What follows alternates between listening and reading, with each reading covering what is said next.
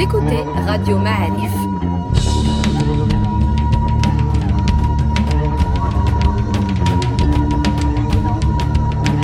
Le podcast Histoire.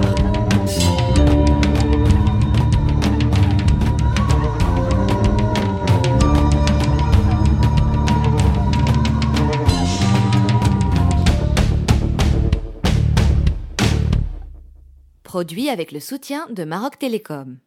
Bonjour les amis de Radio Maalif pour un nouveau podcast histoire consacré aujourd'hui à l'histoire de la communauté juive marocaine. Pour nous en parler, monsieur Albert Sasson. Alors je pense que pour euh, euh, décrire tous les titres de monsieur Sasson, il faudrait le podcast en entier. Sachez, et c'est presque des titres que je prends au milieu d'une longue liste, qu'il a été le premier Marocain à être agrégé de l'Université de Paris, qu'il est professeur d'enseignement supérieur spécialisé en microbiologie, qu'il est évidemment l'ex-doyen de la faculté des sciences, qu'il a eu des grandes responsabilités euh, à l'UNESCO, que vous êtes, euh, je ne sais pas ce que je peux rajouter, Monsieur Sasson. Bienvenue dans notre podcast. Merci beaucoup. Et je voudrais commencer par corriger une petite chose. Je vous en prie. Je n'aime pas le mot communauté. Très bien. C'est exactement la première question par rapport au vocabulaire qu'on va utiliser dans le podcast. Parce que vous vous souvenez peut-être, il y avait en France un président de la République, le prof, Monsieur Mitterrand, François Mitterrand, qui avait souvent dit et répété J'ai horreur du mot communauté. Je n'aime pas qu'on me parle de la communauté musulmane, je n'aime pas qu'on me parle de la communauté juive, la communauté protestante. Il y a des Français. Alors, ils peuvent avoir différentes origines, ils peuvent être de cultures variées, de religions différentes, mais pour moi, la France est peuplée de Français. Et bien, pour moi, je dirais la même chose. On a utilisé le mot communauté parce que c'était au temps de la colonisation qu'on a commencé à dire il y a la communauté juive, il y a la communauté berbère, il y a la communauté musulmane. Et on a essayé de diviser, de nous diviser. Mais en vérité, nous, juifs, marocains, je me dis, je suis une composante de la nation marocaine, une partie, aujourd'hui infime, mais on s'entend jusqu'à 200 000, 300 000 personnes. Nous comptions. Pour rester sur le vocabulaire, est-ce qu'il faut définir donc vous comme un juif marocain ou un marocain juif? Je suis un marocain de culture ou de religion juive, parce que dans euh, le mot juif, vous pouvez être un homme pieux, respectant les préceptes de la loi mosaïque, etc.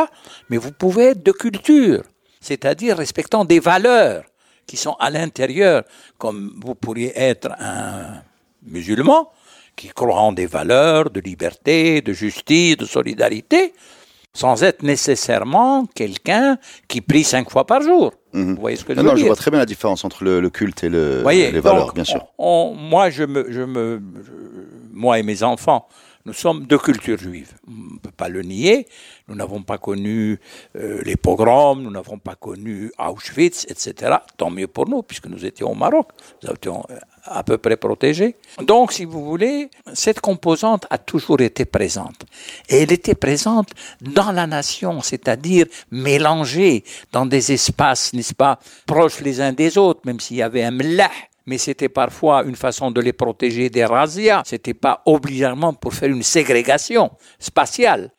Et donc, que vous preniez par exemple les Marocains juifs dans le monde rural, dans le fin fond du Maroc, au fin fond, à l'époque c'était de l'anti-Atlas. Oui. Eh bien, ces gens-là, ils étaient côte à côte. Et vous pouviez, en regardant un juif, sauf s'il portait... Un, ne pas le distinguer. Un, pas le distinguer. Et quand il était dans son atelier à broder ou à tisser, ou dans son champ, parce qu'on nous a souvent décrits comme des purs commerçants, ce n'est pas vrai. Il y avait des gens de la production primaire, il y avait des agriculteurs, il y avait des producteurs d'olives, de céréales, etc. Bon, évidemment, on s'est un peu spécialisé après dans les services. Euh, on était des colporteurs, on était des vendeurs, oui, c'est vrai. Des tailleurs. Euh, des tailleurs, euh, des artisans, des mmh. artisans.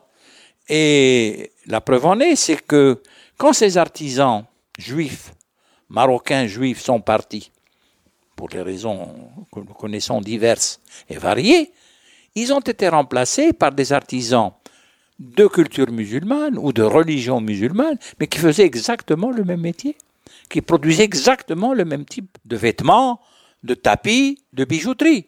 Donc ça veut dire qu'il y avait vraiment une intimité sociale et sociologique entre les communautés. Alors bien sûr, la religion les différenciait, puisque nous sommes dans une nation profondément euh, croyante et religieuse. Donc, le samedi soir, évidemment, euh, dans la partie juive, ça a tout s'arrêté pour reprendre euh, le dimanche. Mais chez les autres, c'était le vendredi. Mais tout cela se faisait dans une entente, je ne dis pas parfaite, parce qu'il ne faut pas non plus idéaliser, tomber dans l'angélisme. Bien sûr. Il y a eu des moments durs, il y a eu des moments difficiles, il y a eu des rois qui ont été impitoyables euh, concernant les Marocains de confession juive. Il y avait euh, ce qu'on appelait une gédéophobie. Vous voyez, je n'utilise pas le mot antisémitisme, parce qu'antisémitisme, ça s'applique aux musulmans comme aux juifs, puisque nous sommes des sémites les uns et les autres.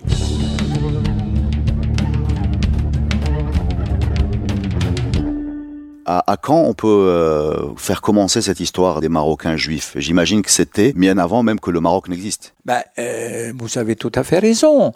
Euh, on peut dater, on a des moyens, c'est de l'histoire, ce n'est pas de la légende, que les Juifs étaient présents au Maroc en milieu amazir, d'abord dans des comptoirs, ensuite dans des installations rurales de plus en plus reculées, et puis est arrivé, évidemment, euh, l'islam. Oui.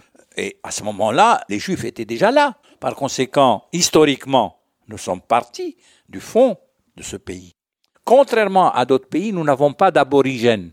Nous n'avons pas de ces peuples autochtones qui étaient là avant tout le monde et qui forment malheureusement aujourd'hui des populations généralement pauvres, euh, isolées, des isolats, n'est-ce pas? Non.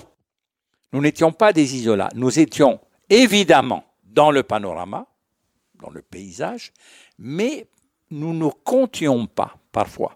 On nous a expliqué dans d'autres podcasts que hum, la reconquista espagnole euh, avait provoqué des grands déplacements de population euh, juifs et musulmanes qui ont quitté l'Andalousie pour venir s'installer au Maroc, pas seulement au Maroc, mais ça a été un, euh, dans le pourtour méditerranéen, mais ça a été euh, un grand mouvement de population. Est-ce que vous pouvez nous, nous parler de ce, ben, moment-là? Vous avez tout à fait raison. Euh, il y a d'abord eu entre l'Espagne et le Maroc un mouvement de migration dans les deux sens, jusqu'effectivement au moment où la, les rois catholiques ont réussi à récupérer l'Espagne et donc l'Andalousie.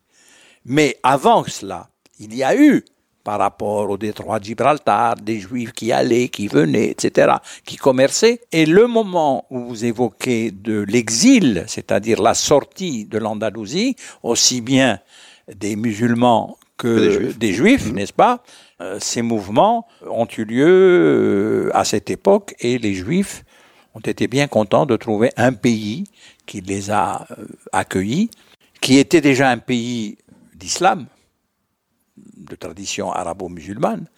Les Amazirs existaient, bien évidemment, et la langue amazir était parlée parmi ces communautés juives de l'intérieur.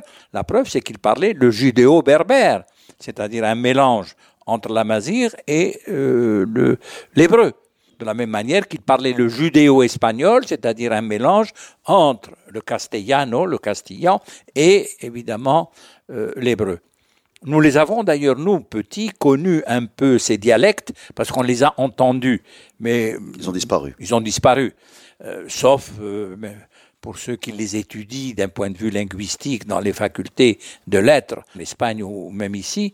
Je pense à Simon Lévy il nous a quittés il y a quelques années et qui a fait une thèse de doctorat sur la linguistique judéo-berbère, judéo-espagnole en particulier. C'était donc un linguiste.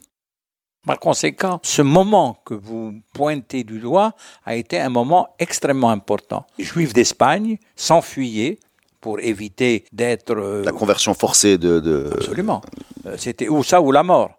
Et donc, euh, ils sont. Et même, excusez-moi, et même les, convertis ont dû faire face à l'Inquisition qui a suivi cette. Euh, Ça a été bien décrit. Il y a hmm. beaucoup d'auteurs espagnols de grande qualité. Je pense au Basque, qui était un nobelisable et qui avait bien décrit ces questions de conversion ou de crypto-judaïsme, c'est-à-dire des gens qui cachaient leur judaïsme, mais qui, en fait, le pratiquaient de façon secrète. Euh, secrète. Mais quand ils sont venus au Maroc, ils l'ont fait, disons, euh, à l'air libre, mm. parce qu'ils se trouvaient dans un milieu où il y avait trois cultures qui coexistaient, ou qui existaient en tout cas, qui étaient juxtaposées. et qui ont évidemment établi peu à peu des liens. Et ils étaient tous les deux des exilés, puisqu'ils partaient d'un pays pour venir dans un autre, se installer, créer, etc. Ce qui a provoqué évidemment, bah, vous connaissez Tariq ibn Ziyad et les autres, mais nous faisions partie du paysage, du paysage social, du paysage sociologique, anthropologique, culturel, culturel de l'époque. Avec les rois de l'époque, nous avons, je me souviens d'une anecdote, un jour un journaliste a dit à Hassan II, Sa Majesté le roi Hassan II, que pensez-vous, Majesté, de ces mouvements djihadistes, terroristes, etc. Alors, il leur a répondu, à moi, vous me parlez de ces mouvements? Mais nous avons eu une dynastie qui était de ce type. Et c'était qui? Ben, C'était les Almohades, c'est-à-dire donc des gens extrêmement rigoureux qui appliquaient le Coran à la lettre et qui évidemment coupaient toutes les têtes qui dépassaient. Et donc, ça a été, euh, rappelez-vous, l'anecdote de Maïmonide qui est venu dire aux gens de Fès, si vous devez protéger votre vie, convertissez-vous. C'est autorisé. Et il est parti à ce moment-là au Caire, où il a accompagné l'émir de l'époque, puisqu'il pratiquait déjà le fameux mens sana incorpore sano, un esprit saint dans un corps saint. Et comme cet émir était déprimé, bon, il l'a promené, il lui a expliqué un certain nombre de choses, et il a laissé une lettre à ses coreligionnaires du Maroc pour leur dire, je vous plains, je comprends votre peine, mais je vous répète que s'il faut au péril de votre vie, ben vous, vous devez vous convertir et accepter la reconversion. Euh, on peut rester sur Maïmonide deux minutes. Euh, quelle est sa place exactement en fait? Comment, comment on peut le, présenter aux gens pour ceux qui connaissent pas son parcours et l'influence qu'il a eu sur... Euh, ben écoutez, c'est un homme du Moyen Âge.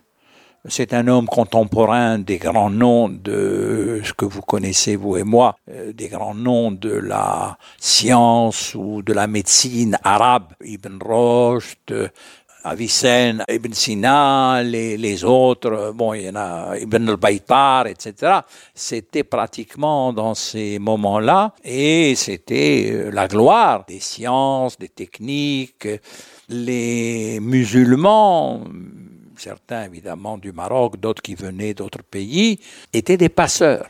C'est-à-dire qu'ils transmettaient, si vous voulez, l'héritage grec le traduisait, le modifiait, y apportait des innovations et le passait.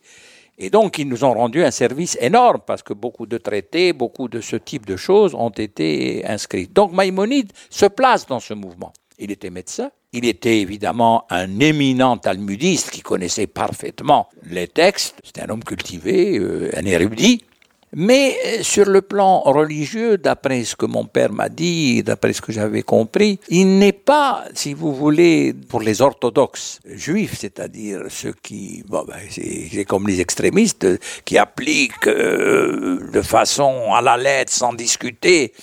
Euh, c'est un peu trop libéral, vous voulez dire? Oui.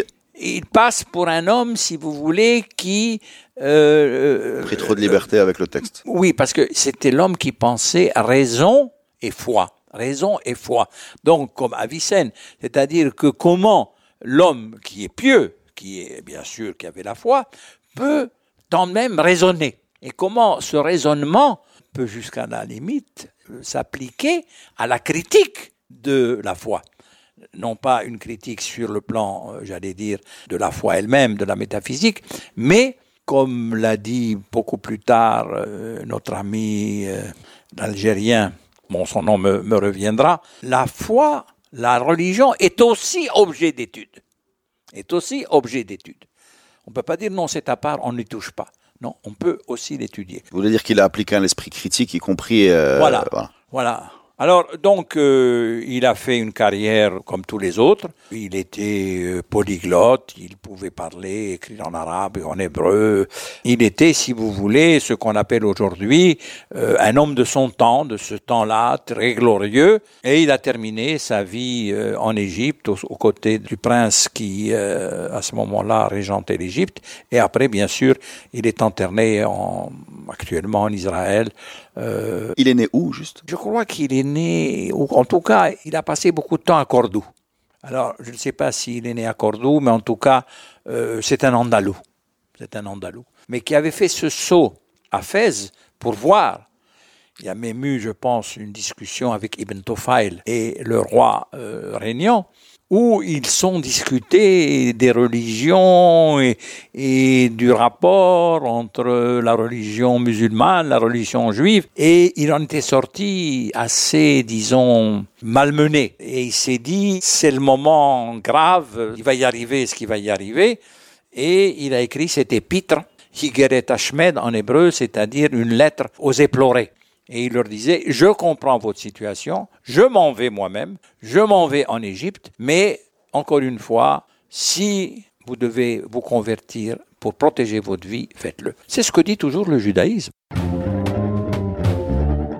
Euh, en fait, il y a eu peu de conversions il y a eu quand même des conversions un peu circonstanciées, peut-être un peu forcées, mais ils ont préféré plutôt vivre un peu opprimés que de se convertir. En quelle mesure se mesurait cette oppression? Elle se manifestait comment? Voilà ma question. Ah bah, D'abord par les signaux, c'est-à-dire qu'un juif devait se distinguer des autres en portant un habit généralement noir. Il devait porter une coiffe qui le distinguait des autres au premier et qui donc payait un impôt. En retour de quoi il était protégé. On parle de quelle période, là, Monsieur Sasson? Bon, ça commence au Moyen Âge, mais ça va se poursuivre. Oui. Pendant le XVIIe, le XVIIIe, nous étions des dhimmis, c'est-à-dire, selon la règle d'Omar, nous étions dans le livre, nous sommes des peuples du livre, mais nous sommes les protégés de nos coreligionnaires musulmans. Bon. Et c'est avec la colonisation et avec une certaine modernisation, parce que la modernité, ça ne veut pas dire 1912, ça a commencé un peu avant, mais euh, c'est à ce moment-là, si vous voulez, qu'on a commencé à utiliser ce mot de communauté. Le daïr berbère, qu'est-ce que ça voulait dire? Ça voulait dire qu'il y avait des berbères, qu'il y avait les autres et qu'il y avait les juifs. Et si vous prenez à ce moment-là la métaphore du train, nous étions dans le compartiment moyen il y avait la dernière classe, c'était les musulmans, la première classe, c'était évidemment les colonisateurs, et nous, nous étions entre les deux. Et on essayait, si vous voulez, de nous dire, mais attention, euh, on va vous massacrer, mais nous, nous sommes là pour vous protéger, etc., jusqu'au moment où il y a eu les lois scélérates de Vichy, où on nous a montré qu'on ne nous protégeait pas tellement et qu'on pouvait euh, y passer aussi. Et là, on a trouvé des gens qui ont dit ça peut pas être comme ça parce que l'enseignement que nous avons reçu, que l'islam nous a appris, c'était de les considérer comme nos frères. Bien sûr que je ne vais pas être angélique et de dire qu'il n'y avait pas des, des citoyens de seconde zone, c'est évident. Mais petit à petit, ces signes que je vous ai indiqués disparaissaient. On n'était plus obligé de, porter le, petit arbouche euh, noir on n'était plus obligé de s'habiller avec une tunique noire. On ne payait plus l'impôt des dîmes. Il a disparu quand? Je pense. Euh, ah, dans le XXe siècle. Oui, mais au milieu, disons, de la dynastie Alaouite. Au, milieu, puisqu'on a commencé avec euh, Moulay Ali Sharif et on est arrivé au XVIIe, au XVIIIe et au XIXe. Bon, ça a quasiment disparu. Moi, en tout cas, quand je suis né, et quand j'ai vu mes parents, ils ne, portaient ni, ni, habits, ils portaient des habits européens parce qu'ils étaient européanisés. Ça, c'est encore une autre affaire. Mais quand vous dites euh, sur les Marocains juifs, donc il y, a deux catégories pour aller vite.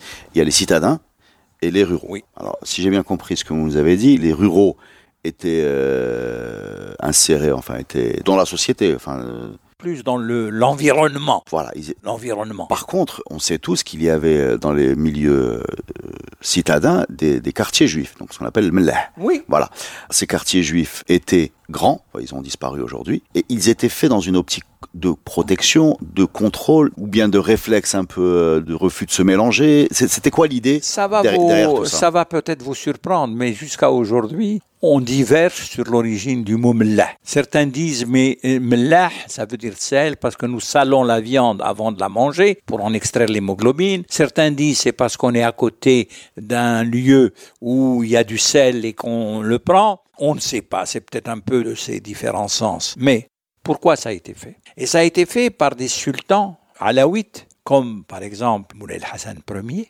qui pour protéger cette communauté juive pour laquelle il avait une grande affection. On rappelait que quand il était malade, les médecins juifs sont venus à son chevet euh, et qu'ils ont prié pour son salut et quand il s'est rétabli, il a été extrêmement reconnaissant et il aimait cette communauté. On l'a appelé d'ailleurs, dans notre communauté, on l'appelait le grand roi. C'était le grand roi. On va rappeler qu'il a commencé son règne, je pense, en 1873 à peu près. En effet, 1873, euh, vous voyez, sur la France, c'est deux ans après Sedan. C'est la fin du Second Empire, donc le début de la Troisième République.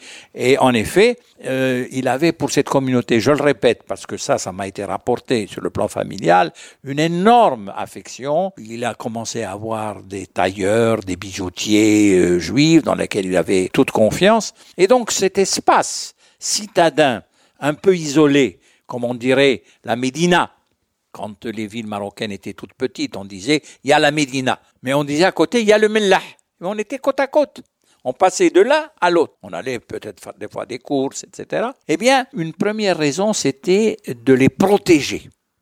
Parce que la nuit, on fermait euh, le, portail et donc ils étaient protégés des pillards ou puis il y avait des périodes, euh, vous savez, dans les interrègnes dramatiques.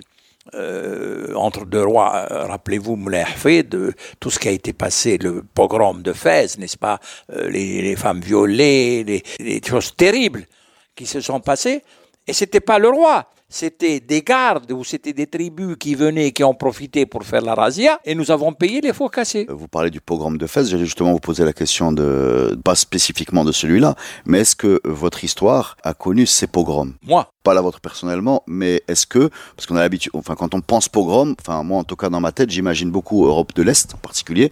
Euh, non, non, euh, j'ai utilisé ce mot. Pogrom marocain. J'ai utilisé ce mot peut-être maladroitement. À Fès, quand ça s'est produit, dans la mémoire des Fassi, je me rappelle de mon arrière-grand-mère, elle me disait Abni, tritle. C'était un tremblement de terre, tritle. C'est-à-dire que c'était un séisme. Voilà comment il le définissait. Dans quelle année cette... Euh, bah, c'était euh, euh, juste avant la signature du, traité du protectorat, c'est-à-dire 1910, vous êtes dans ces zones-là. Donc comment on peut décrire les, ces événements? Ce sont, vous avez dit les gardes? Non. Vous aviez deux rois. Voilà, vous aviez Moulay Abdelaziz. est parti de Marrakech oui. au Hark à la Moulay Abdelaziz. Qui était à Fès. Moulay Abdelaziz était à Fès. Et Moulay Abdelaziz s'est enfui parce qu'il n'avait pas le poids. Donc les troupes de Moulay Hafid sont arrivées euh, à, Fès. Oui. Il y a eu conjonction avec des probablement des tribus qui ont sont dit c'est le bon moment, on va en profiter. Et c'est le quartier juif qui a payé, mais on payait aussi un tribut très lourd des, musulmans pauvres également. Est-ce que c'est allé jusqu'au meurtre? Il y a dû sans doute avoir euh, des gens qui sont morts. Euh, je vais essayer de faire appel à ma mémoire. Et je me souviens qu'on me disait qu'à cette époque-là, pour sauver les Juifs, pour les mettre à l'abri, il y avait une intervention, probablement d'un père de mon grand-père, qui était déjà tailleur, et qui est allé supplier le roi qui allait, de parquer les juifs du Mella dans des anciennes cages d'animaux euh, exotiques. les rois avaient toujours des lions, des choses comme ça, mais qui étaient vides. Et donc on les a mis à l'abri d'une certaine façon. En prison en fait. Euh, oui, mais pour les protéger. Pour les protéger. Hmm. Donc, euh, qu'est-ce que vous voulez? Quand vous avez des interrègnes, et j'insiste là-dessus, qui sont avec des crises sociales, avec aujourd'hui on dirait des, des mouvements séditieux, euh, ben évidemment euh, les minorités, parce qu'elles sont affaiblies, parce que ce sont des proies faciles, euh, payent, comme on dit vulgairement, les pots cassés. Mais il ne faut pas en faire. Euh, c'est une des pages sombres de notre histoire, c'est clair, mais il y a eu à côté de ça des pages roses.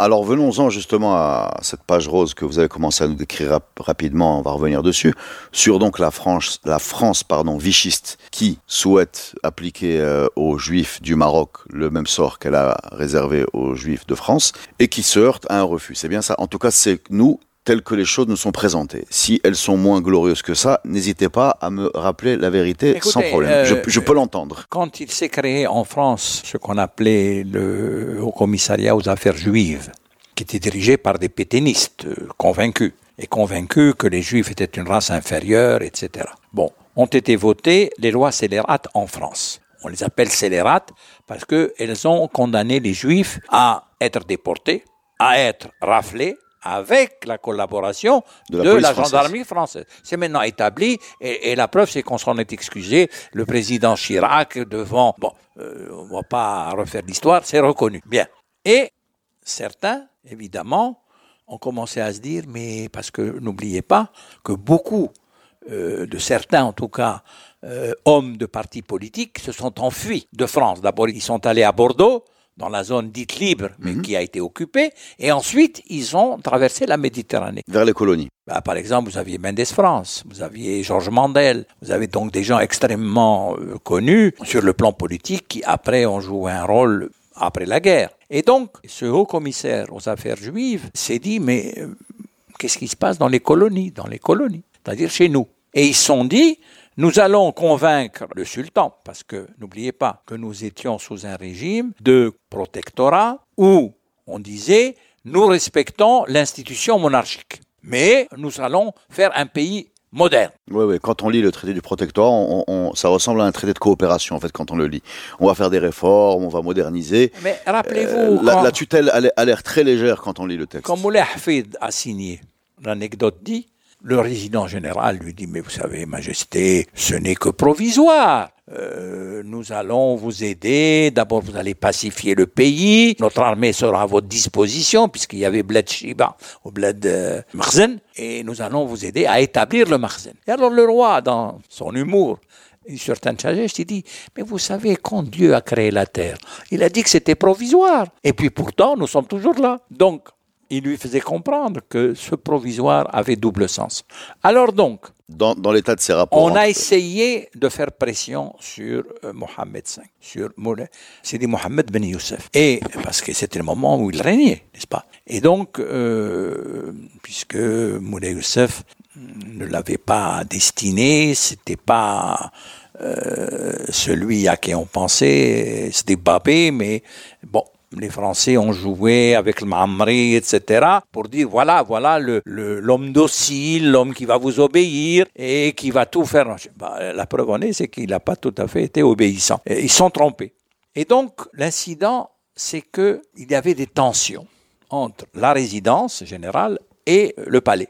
Et ils lui ont passé des daïrs dans lesquels il était dit qu'on applique ces lois et donc les juifs devaient déclarer leurs biens les Juifs, je me rappelle, certains disent qu'ils avaient déjà quitté le lycée, expulsés. Ceux qui habitaient dans la périphérie du Mella de Rabat, euh, on leur a fait comprendre qu'il valait mieux retourner au Mella. Il y a des gens, je les connais, de ma famille ou proche, qui n'ont pas passé le bac parce qu'ils ont été expulsés. Ils ont ensuite repassé le bac et ils ont continué des carrières de médecins ou tout ce que vous voudrez. Donc, il y avait déjà des mesures qui commençaient à s'appliquer. Et mon père m'a dit, qu'ils avaient commencé à rédiger la déclaration de biens, y compris jusqu'aux cuillères, fourchettes, etc. Et une autre personne m'a dit, et ça a été vérifié, que Mohammed V, c'est Mohammed ibn Youssef, sous le couvert, faisait envoyer des messagers, dont certains étaient juifs, à Fès et ailleurs pour leur dire ne déclarez pas. En tout cas, traînez les pieds. Et ensuite, ces déclarations qui avaient été faites sous la pression, il les a fait brûler, de façon que vous ne sachiez pas qu'un tel avait telle chose ou telle autre. Regardez l'intelligence politique. Mais devant le résident général, à la fête du trône, quand l'autre vient lui dire les Juifs, euh, Majesté, et le roi dit ce ne sont pas, ce sont mes sujets, et ce sont des gens comme les autres. Il n'empêche que la pression continuait parce que qui gouvernait? À ce moment-là. C'était la résidence générale. Ne soyons pas naïfs. À votre avis, selon votre vision, est-ce que cette fameuse réponse, ce sont mes sujets, est-ce que le sort des juifs marocains était un enjeu de pouvoir entre la résidence et le sultan ou bien il y avait une véritable volonté par, euh, je sais, par attachement de, de, protéger cette partie des Marocains? Euh, Comment vous voyez les choses? Est-ce qu'on est dans un blocage philosophique, humaniste ou politique? Vous savez, un roi même qui n'avait pas d'instruction politique, qui n'avait pas été formé, mais qui était un bon musulman et qui avait du flair, qui sentait les choses. Son fils a fait des études politiques. Il a fait une licence en droit, il a fait un doctorat en droit, etc. Donc c'était quelqu'un qui a été formé pour être roi. Euh, Mohamed V a été choisi. Et ça lui est tombé sur la tête et il a fallu qu'il assume. Alors, dans cette euh, posture, il y a sans doute de la réelle politique. Mais en même temps, et ça je peux l'assurer, de l'histoire de ma famille, il y avait une vraie affection. C'était un philosémite, si vous voulez utiliser les mots modernes, c'était un philosémite. Il aimait la communauté juive. Il aimait ses serviteurs de culture juive qui étaient à sa disposition et qui gardaient les choses pour eux, ne disaient jamais rien et qui étaient des gens loyaux et fidèles. Il les avait toujours appréciés. Et il avait chaque fois montré à la communauté juive, en recevant le grand rabbin, en écoutant euh, ses conseils, je me rappelle que même c'est pas Mohammed V, mais son fils, Hassan II, demandait souvent au grand rabbin quel était l'anniversaire exact de la mort de Moïse parce qu'il jeûnait. Mais revenons à nos moutons. Il y avait de la réelle politique, mais il y avait de la sincérité. Mais le rapport de force était inégal. Le rapport de force n'était pas en faveur du roi, il était en faveur de la résidence. Bien sûr. Et donc il a fini par signer les daïrs. Mais il a été habile, il a dit Sarah Filbel. Sarah Bilbel. Ça veut dire j'ai pris note. Je n'ai pas approuvé, j'ai pris note. Alors certains peuvent dire oui, mais quand même, il a accepté. Et... Mais 42. 42, c'est le sauvetage. Les Américains débarquent. Nogues, voilà le résident général, Nogues s'enfuit au Portugal. Il était évidemment un pétainiste aussi, etc. Et donc les circonstances historiques ont fait que nous avons été sauvés par le roi, mais nous avons été sauvés par les débarquements américains et par euh, les circonstances euh, de ce qui allait se passer par la suite.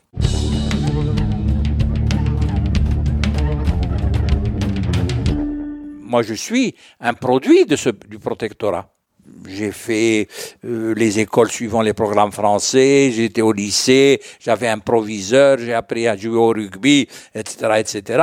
J'ai eu une éducation de type bourgeois français parce que mon père considérait que c'était le modernisme, c'était l'émancipation, les juifs allaient euh, enfin sortir du Moyen Âge pour aller vers la modernité. Bon, le fait est que on a commis des erreurs parce que on m'a pas appris l'arabe. Je parlais d'Arija et je le parle toujours mais je n'ai pas appris l'arabe euh, littéraire. C'est après que j'ai pris des cours à l'UNESCO où je suivais quelques cours. Euh, ça ne veut pas dire que je suis maintenant un, arabisant euh, distingué, mais j'ai compris que j'avais perdu un train. Bon, mais par ailleurs, on nous a ouvert les yeux parce que au moment de l'indépendance, nous étions modernes. Tous les cabinets des ministres étaient pris par des juifs et c'était bien parce que euh, ils apportaient leur contribution, leur savoir-faire, leur instruction, etc. Et on avait besoin de cadres à ce moment-là. Donc, vous voyez, à une période difficile, succède une période, comme souvent dans l'histoire, où il y a eu le wifaq, il y a eu euh, la, le mélange avec la communauté musulmane, les entendements, etc., etc. Et je pense que la création de l'État d'Israël va changer la donne au Maroc. Bien sûr, mais non seulement la création de l'État en 1948, mais le panarabisme. C'est-à-dire, quand vous recevez Nasser au Maroc, on l'a reçu. Il a défilé à l'avenue Mohamed V avec euh, Sa Majesté. C'est-à-dire qu'il y a eu à ce moment-là, faut le reconnaître, un discours panarabe. Nous sommes dans la Ligue arabe, nous sommes euh, dans la zone, et par conséquent, euh, ce qui se passait en Israël, en Palestine, euh, la façon dont les Palestiniens ont été traités, tout ça a joué. Il a joué sur nous, il a joué sur les autres, parce que nous, on n'était pas tellement à l'aise. Parce que culturellement, on se sent juif, on se sent en phase tout en étant évidemment marocain d'abord. Mais certains se sentaient plus parfois israéliens que marocains. C'était compliqué. C'était compliqué. Euh, encore, c'est une période difficile. Parce qu'il y a eu des guerres. Oui, mais parce que vous avez aussi des gens comme Abdelkhalek Torres, qui écrivaient des choses, mais vraiment pour euh, démolir, n'est-ce pas? Qu'est-ce que c'est que ces juifs? Qu'est-ce qu'ils font ici? Euh, Ils n'ont qu'à foutre le camp, on n'en veut pas d'eux, etc., etc., comme ils ont expulsé les Palestiniens. Vous aviez des écrits comme ça, vous pouvez les retrouver. Et même Al-Fassi, pour qui j'ai beaucoup d'admiration, avait parfois des propos un peu partisans, parce que bon, il était d'abord pour la cause arabe, ce qui est normal. Cette création de l'État d'Israël lui paraissait un peu, j'allais dire, pardonnez-moi le mot, surréaliste. Qu'est-ce qu'ils font, ces gens-là? Bon, Mais est-ce que donc une, montée d'un ressentiment vis-à-vis des, Marocains juifs, euh, qui, qui d'après ce que vous m'expliquez, correspond à une sorte de regarder ce qu'ils font aux Palestiniens en Israël, faisons la même chose euh, avec les Marocains juifs, c'est ça? Euh, ou, ah, ou, ça vient de plus loin? Voilà, ma question. Ou est-ce que ça vient de plus loin? Non, non, il y avait des garde-fous. On ne pouvait pas les traiter de la même manière parce que souvent les souverains ont répété ces Marocains sont d'abord des Marocains. Qu'il y ait l'affaire au Moyen-Orient, c'est le Moyen-Orient. Moi, j'ai entendu Arafat me dire à moi personnellement, à l'UNESCO, je vous connais, nous n'avons rien contre les juifs marocains, nos affaires, c'est avec les Israéliens. Donc il faisait bien la différence entre ces Marocains qui avaient une certaine authenticité. Nous sommes quand même dans ce pays. Nous, sommes, nous avons des racines profondes dans ce pays. On ne peut pas dire qu'on est comme des confettis. On n'est pas des confettis. On est dans ce pays, enracinés. Et jusqu'à maintenant, chacun d'entre nous, il a sa marocanité qu'il gère d'une certaine façon. Donc, après la création de l'État d'Israël, où avaient déjà émigré des juifs, des Marocains juifs. à cette époque, on disait juifs marocains. Bon, euh, moi, j'avais deux oncles qui étaient bijoutiers et ils sont allés, ils ont d'ailleurs passé pas mal de temps dans les geôles britanniques à Chypre avant d'arriver en Israël. Avant la création de l'État d'Israël en 48. Donc ils sont arrivés peut-être en 47 ou en 46, peu importe. Donc, depuis cette affaire israélo-palestinienne qui nous, qui nous taraude, qui nous ronge jusqu'à aujourd'hui et qui va continuer, malheureusement, moi je ne verrai pas la paix de mon vivant. Alors j'ai milité pour la paix, j'ai tout fait pour euh, qu'on voit un jour la paix. Et on a eu des espoirs. Rabin, par exemple. Eh bien, cette affaire, depuis qu'elle a démarré, nous a mis mal à l'aise. Nous étions mal à l'aise. Pourquoi? Parce que on ne parlait pas de ces sujets-là. Il fallait pas en parler, c'était un peu tabou. Vous voulez dire entre vous ou bien avec entre moi et mes, et mes collègues, par exemple, de faculté. Voilà. Oui. Je parlais de toutes choses, sauf de ça. Parce que ça pouvait être le point de discorde brutal. Mais comment tu peux parler de ça, ça? Aujourd'hui, non. Aujourd'hui, moi, je peux parler avec lui, je peux parler en disant oui, ben, il y a, y a Israël et il y a les Palestiniens et on doit leur donner à chacun comme, etc., etc. Avoir un discours raisonnable, un discours basé sur la justice, la solidarité. Et nous sommes plusieurs à le penser. Ça ne veut pas dire que nous nous mêlons des affaires euh, d'Israël, c'est pas notre rôle. Il y a un gouvernement qui se démerde. Mais nous pouvons avoir une idée sur un conflit. Parce que ce conflit nous intéresse à nous en tant que euh, Marocains euh, d'origine juive ou de culture juive, avec l'histoire que nous charrions avec nous, que nous, nous avons en nous. Voyez-vous ce que je veux dire? Très bien. Donc, euh, vous comprenez que ce sont toujours des sujets, et vous avez raison de le dire à vos auditeurs, qui sont délicats. Ça ne peut pas être noir et blanc, c'est du gris. Il y a beaucoup de gris, si vous voulez. Hmm. Et donc, ce que je vous traduis, c'est des sentiments de communauté peut utiliser le mot. Quand c'est vous, c'est bon. Ben non, parce que euh, le mot a été ah, créé. Il n'y en a pas d'autre. Hein. Je nous, avons, tout à nous avons le daïr, le daïr qui est toujours en vigueur. On parle de la communauté juive, est organisée de la façon suivante. Il y a un conseil des communautés israélites du Maroc. On nous appelait les Israélites. Bien sûr. Et moi, quand on me disait, mais, mais qui vous êtes? Je dis, moi, je suis marocain. Ah bon, vous êtes marocain musulman Non, non. Ah, vous êtes israélite Ah, c'était le mot euh, qui était utilisé plutôt que le mot juif. Moi, je préfère le mot juif. Mais dans notre constitution, nous avons eu un débat. Et on a dit l'hébraïa. Hébraïque. Ce qui est effectivement, euh, sur le plan et, linguistique, euh, et même de l'histoire, c'est vrai. Nous étions de culture hébraïque un dernier petit épisode sur lequel je voudrais vous solliciter, c'est celui des départs, euh, on peut dire massifs, une énorme partie de la population marocaine vers alors Israël, l'Europe, les États-Unis, je pense le Canada, voilà. Euh, alors euh, l'Amérique du Sud. L'Amérique du Sud également. Alors, par exemple sur sur Israël, dans quelles conditions s'est fait ce départ? Écoutez, on les connaît. Et moi, souvent, je dis, ce débat, nous l'avons déjà eu. Et nous l'avons traité et ça suffit de répéter et de revenir sur cette affaire. Oui, les Juifs ont quitté le Maroc à différentes périodes. Ça n'a jamais été une spoliation et une expulsion. Ça a été des destins personnels euh, amalgamés qui faisaient que 100 juifs partaient, 400 juifs partaient, 1000 partaient, 3000, 4000. C'était le regroupement sur les côtes de toutes les communautés de l'intérieur. Les communautés se sont vidées. Il n'y avait plus de rural pratiquement. Mais il y, a, toujours, vous pouvez aller les voir, les traces. Et donc, ils se sont allés vers les villes et de là, ils sont partis. Alors, pourquoi ils sont partis? Ben, Ils sont partis parce qu'il y avait ce sentiment qu'ils allaient être visés, que c'est des traîtres à la patrie, que bon, bon. Ils sont partis, certains d'entre eux, les plus pieux d'entre eux, parce que l'an prochain à Jérusalem, c'était messianique. Et troisièmement, des raisons économiques, parce qu'il y avait aussi des questions de gens qui ne gagnaient pas leur vie. Et ceux qui sont partis étaient la partie la plus pauvre de notre communauté, pour utiliser le mot. Bien. Ce n'étaient pas les plus bourgeois comme moi. Ce n'étaient pas les intellectuels, le peu qu'on avait. Et d'ailleurs, les gens de l'agence juive qui recrutaient, qui recrutaient, et qui étaient autorisés sous le manteau à recruter. C'était ma question. Ben oui, bien sûr. Mais euh, lisez Simon Lévy. Il a, il a très bien expliqué la chose. Bon, on peut le critiquer, on peut dire qu'on n'est pas d'accord, qu'il faut être plus nuancé. Très bien. Mais les recruteurs de l'agence juive n'ont eu que ces gens-là.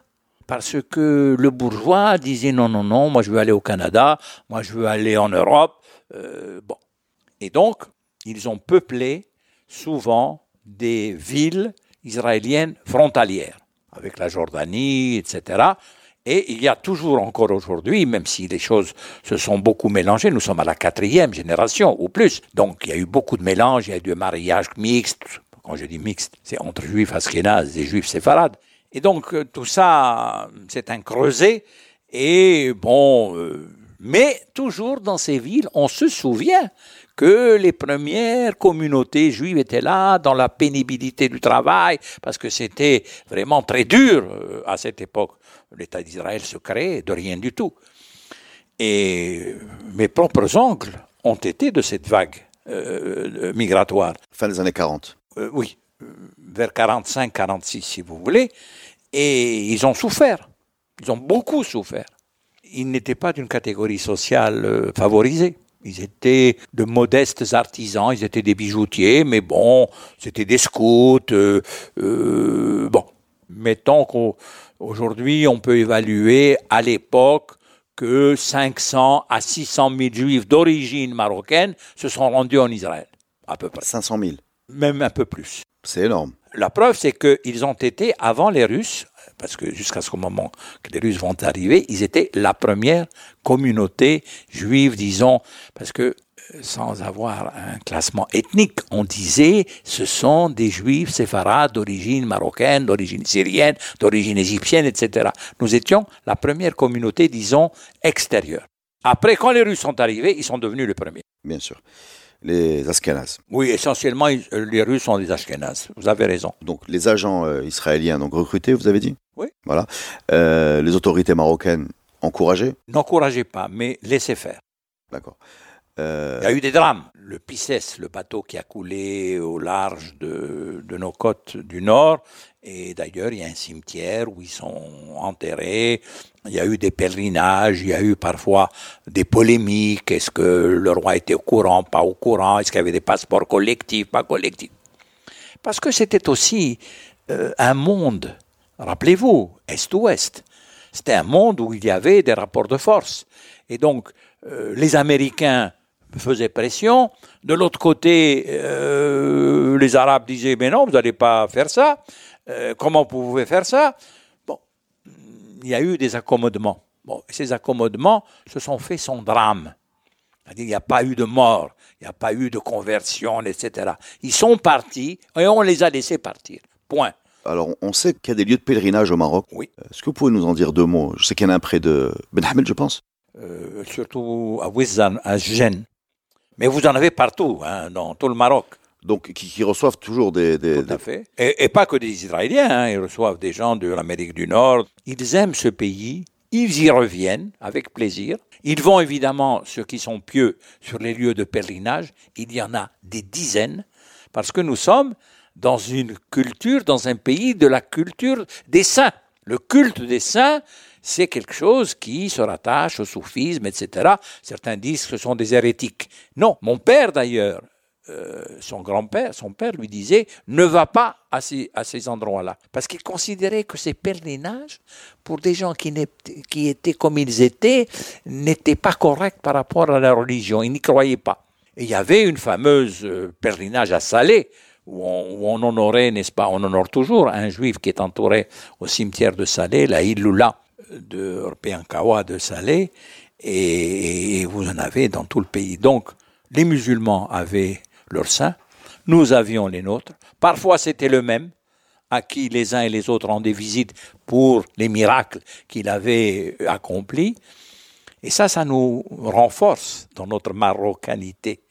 Ce sera un excellent mot de la fin. Merci, Monsieur Sasson, pour ce récit. Merci à vous. Et pour ces éclaircissements. Retrouvez-nous sur Radio Maalif pour un nouveau podcast Histoire. On a encore beaucoup de choses à vous dire et plein de gens passionnants à vous présenter.